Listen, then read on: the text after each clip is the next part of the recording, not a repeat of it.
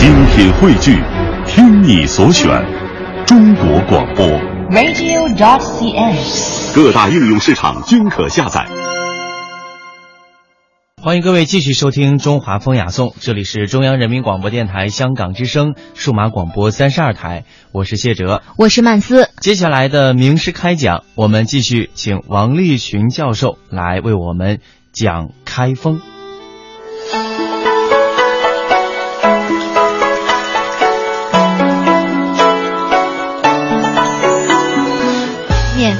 课堂，轻松的环境，自由的时间。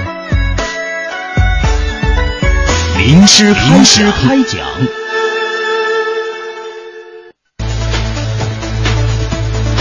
雨分九州，大河之南，一座千年的七朝故都开封，端坐于九州正中。两千七百多年的风云际变，这里曾铁骑嘶鸣，刀光剑影；这里曾凤舞罗衣，繁华似锦。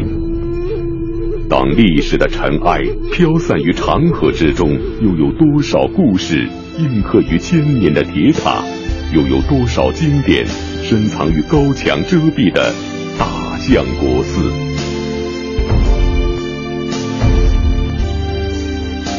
让我们跟随河南大学王立群教授，一同探访神秘的千年古都开封。英国史学家汤因比曾经说过一段很有名的话，说如果让我选择的话，我愿意生活在中国的宋朝。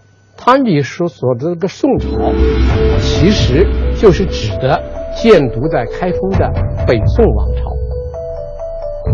因为北宋是中国封建社会的鼎盛期，宋代的都城汴京就是今天的开封，是当时世界上最大的都市，人口有百万之多，被称为了是当时的国际大都市。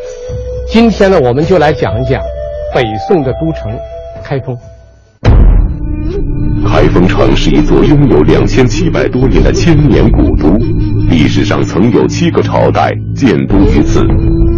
那么这座古城何以起名为开封？这个名字又是由谁来定名的呢？这个城市的名字呢很奇怪，开封。曾经有人呢有两种比喻，说开封这个城市的名字啊。就好像是大河解冻一样，说这个冬天河水冻了，然后到春天解冻了，叫开封。另一种说法呢，说开封这个名字呢，就叫做自相矛盾，因为一开一封刚好是相反的。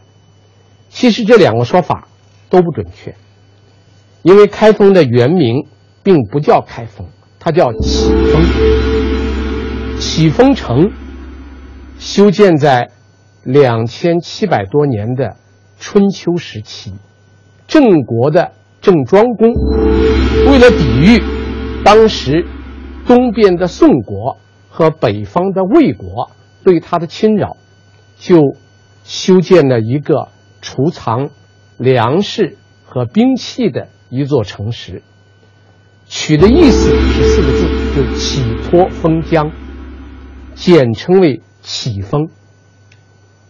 到了西汉，汉文帝名字叫刘启，所以为了避汉文帝名字的毁，开封就改名，把启改成开，因为启和开是同义词，所以从汉文帝开始，开封这个城的名字一直延续到今天没有变化。在开封有着一个极为独特的地理奇观——城落城。这种罕见的现象令历史学家感叹不已。那么，它究竟是怎样形成的？在厚厚的城墙中，又埋藏着怎样的故事呢？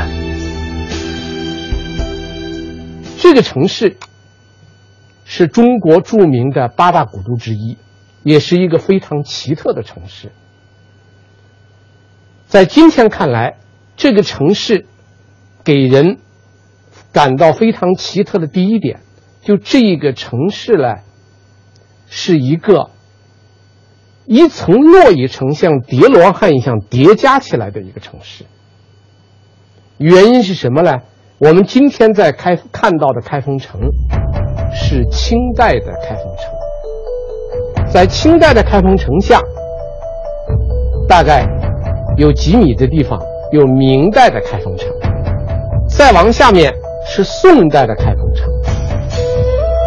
再向下是唐代的开封城，在现在开封城地面十三米深的底处是。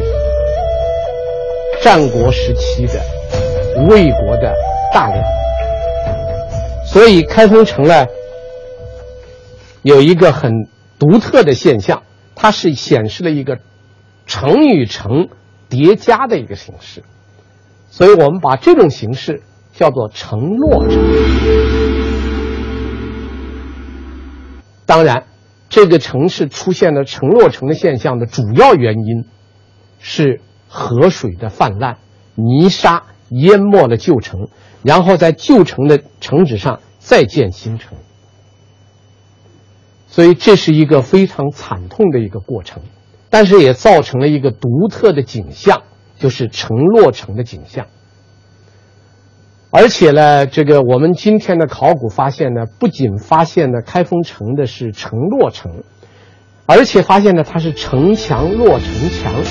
马路落马路，中轴线落着中轴线，也就是说，历代修建开封城的时候，它的中轴线是没有变化的。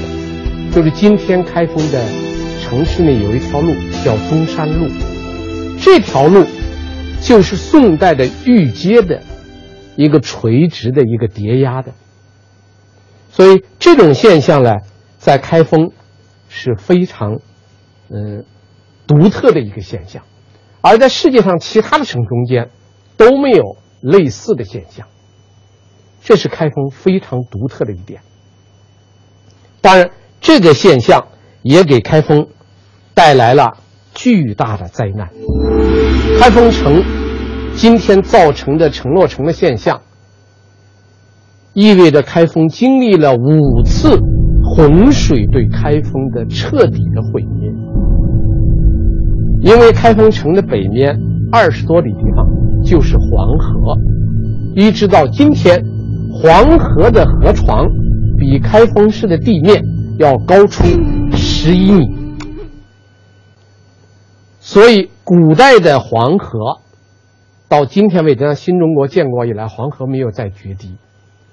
在开封城建成的两千七百多年中间，黄河在开封一共是决口了四十二次，其中有五次是完全摧毁了开封城，所以才造成了今天城落城的这样一种现象。当然，每一次开封城被毁以后，后一个王朝的人，开封人又迁回来。在原址上修建一座新的开封城，这样，开封城市的发展历史，它数次被毁灭的历史，也造就了这个城市的一种文化品格，就是黄水淹不死，泥沙埋不住，烈火烧不垮，灾难压不倒，形成了开封这样独有的。一种城市文化品格。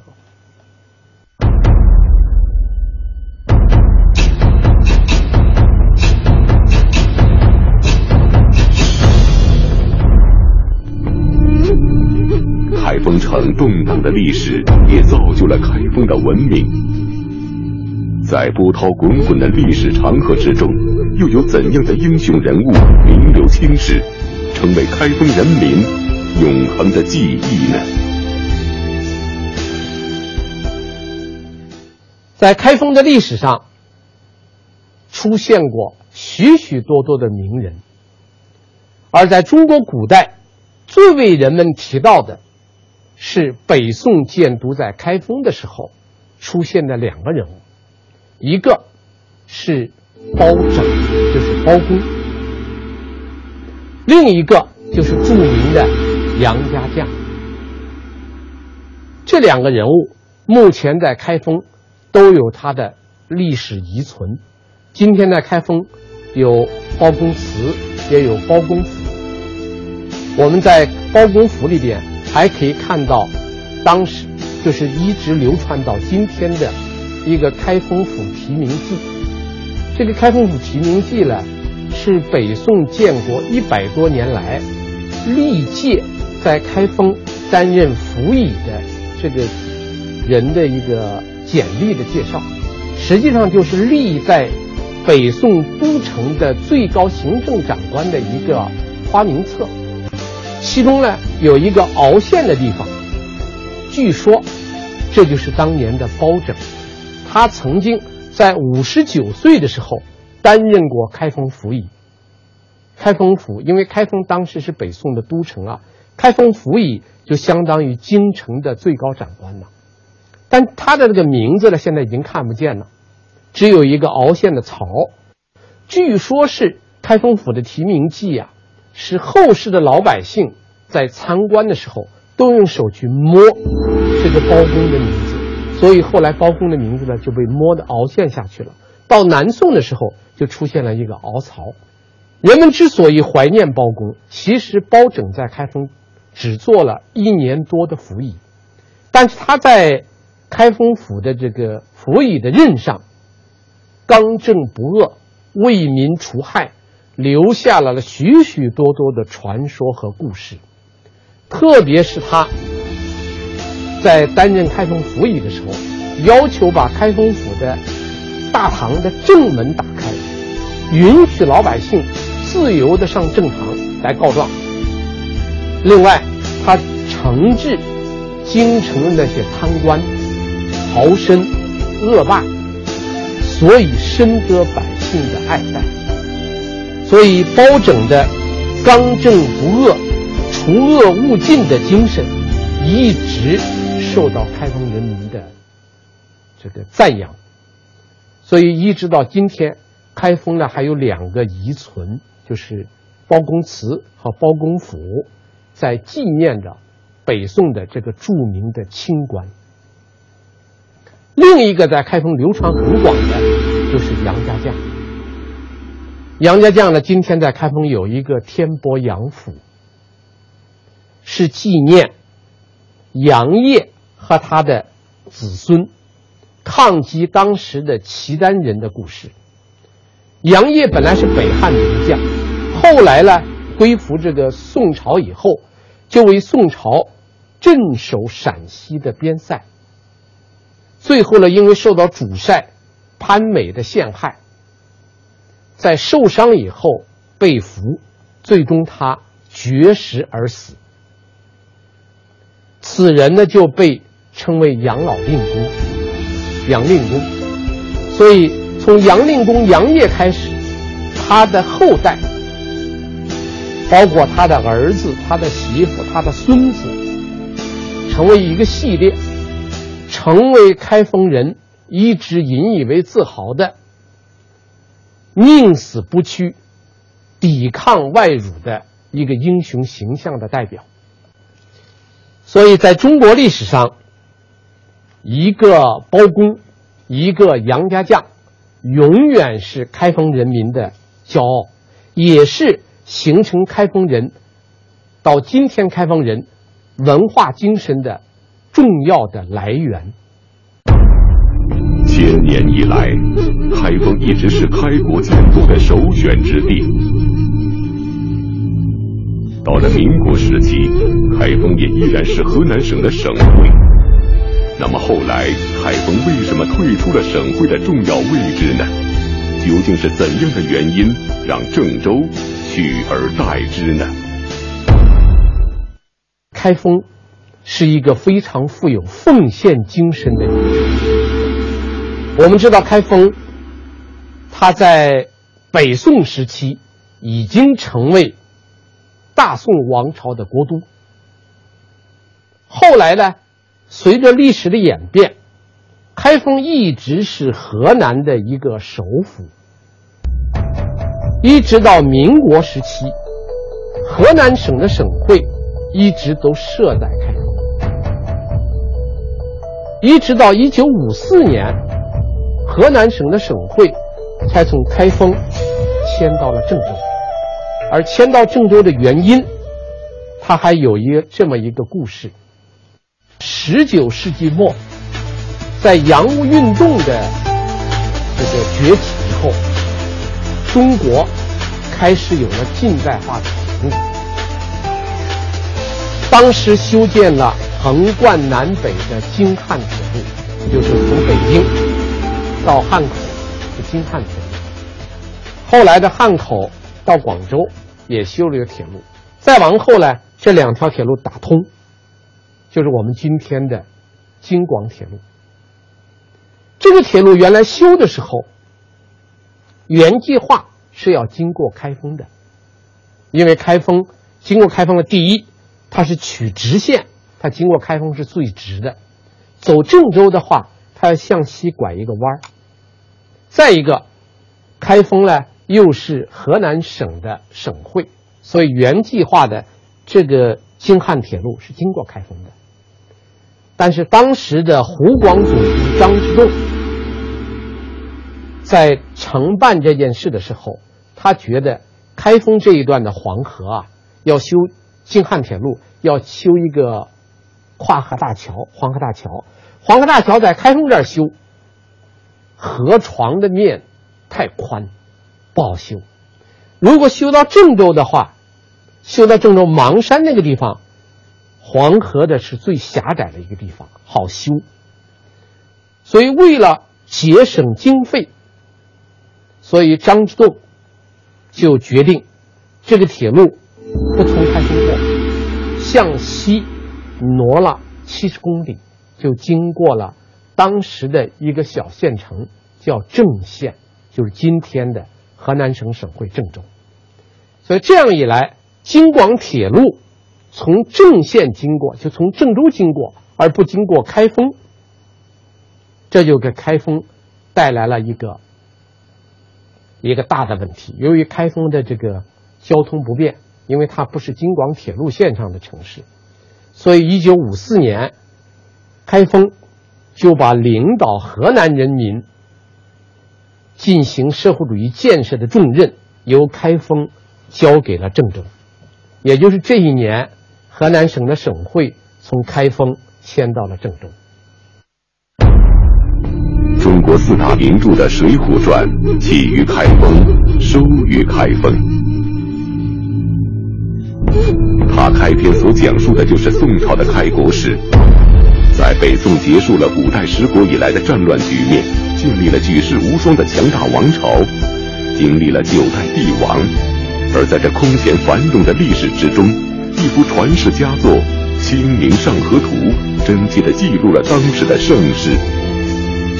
那么是怎样的时机造就了如此的传世之作？画作的背后又有着什么样的故事呢？作为一个历史文化名城，开封这个城市有自己独自特有的一种文化品味。开封的文化。在很大程度上是受大宋文化的影响，也就是大宋文化的遗传在开封表现的十足。我把它概括起来有这么几点：第一是它的高端性，这个大宋文化的高端性的集中表现在北宋的著名画家张择端的《清明上河图》里面。这个《清明上河图》的诞生啊。呃，是一个非常感人的一个故事。张择端本人是山东诸城县人，他是一个年轻的画家。他在宋徽宗，也就是在北宋的后期，宋徽宗时期，他居住在当时汴京最大的一个寺院，也就是他在这《水浒传》里提到的那个大相国寺。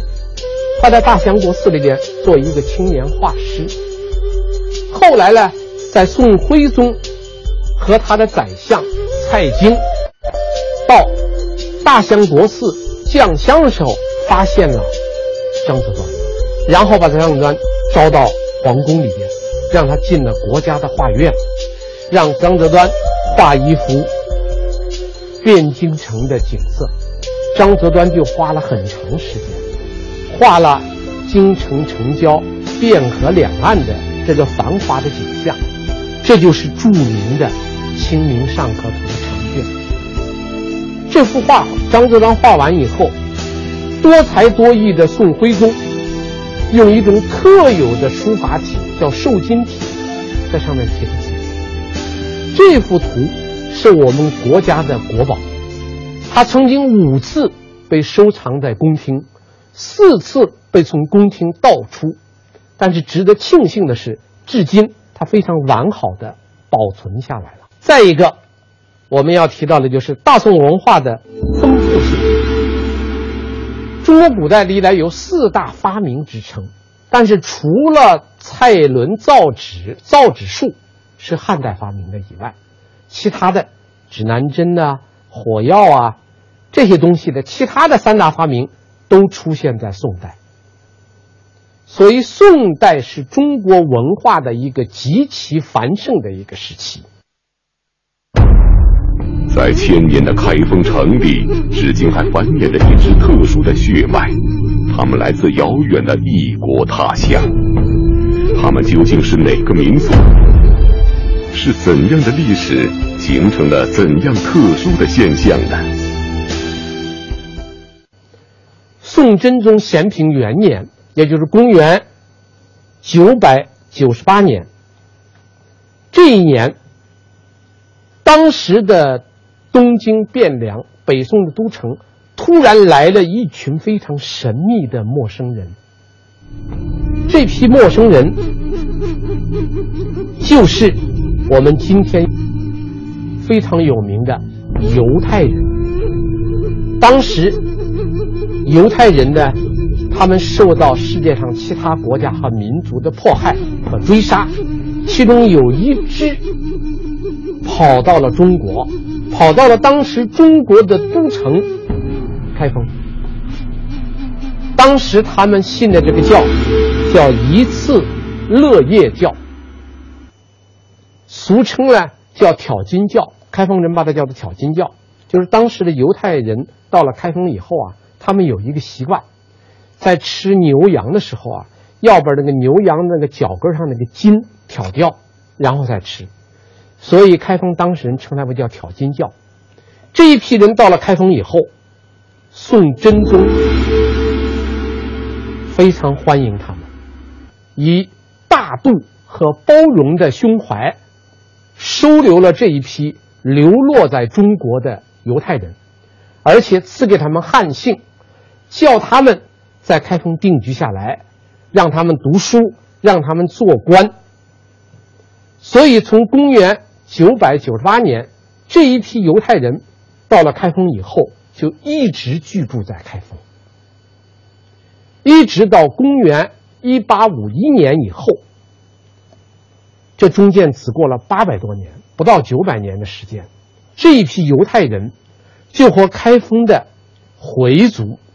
开封的汉族完全融合了。犹太民族在世界上是一个非常独特的民族，他无论生活在哪一个国家，他都能保持自己民族的特性，不会受其他民族的同化。唯独来到开封的这一支犹太族，他们完全和开封人融合在一起了。现在还有遗存。开封有一座街，有一条街，叫教经胡同。这个教经胡同，教是教育的教，经就是经典的经。我们今天的教经胡同啊，就是当年犹太人的居住地。今天的开封的北土街有一个开封市中医院，那个中医院就是当年犹太人他们的寺院。而且在开封博物馆保存了十七块碑，记载了北宋咸平年间到开封来的这个犹太人的姓氏。而史书，开封现在呃有这个碑存下来的是十七个姓，但是据历史记载是七十多个姓。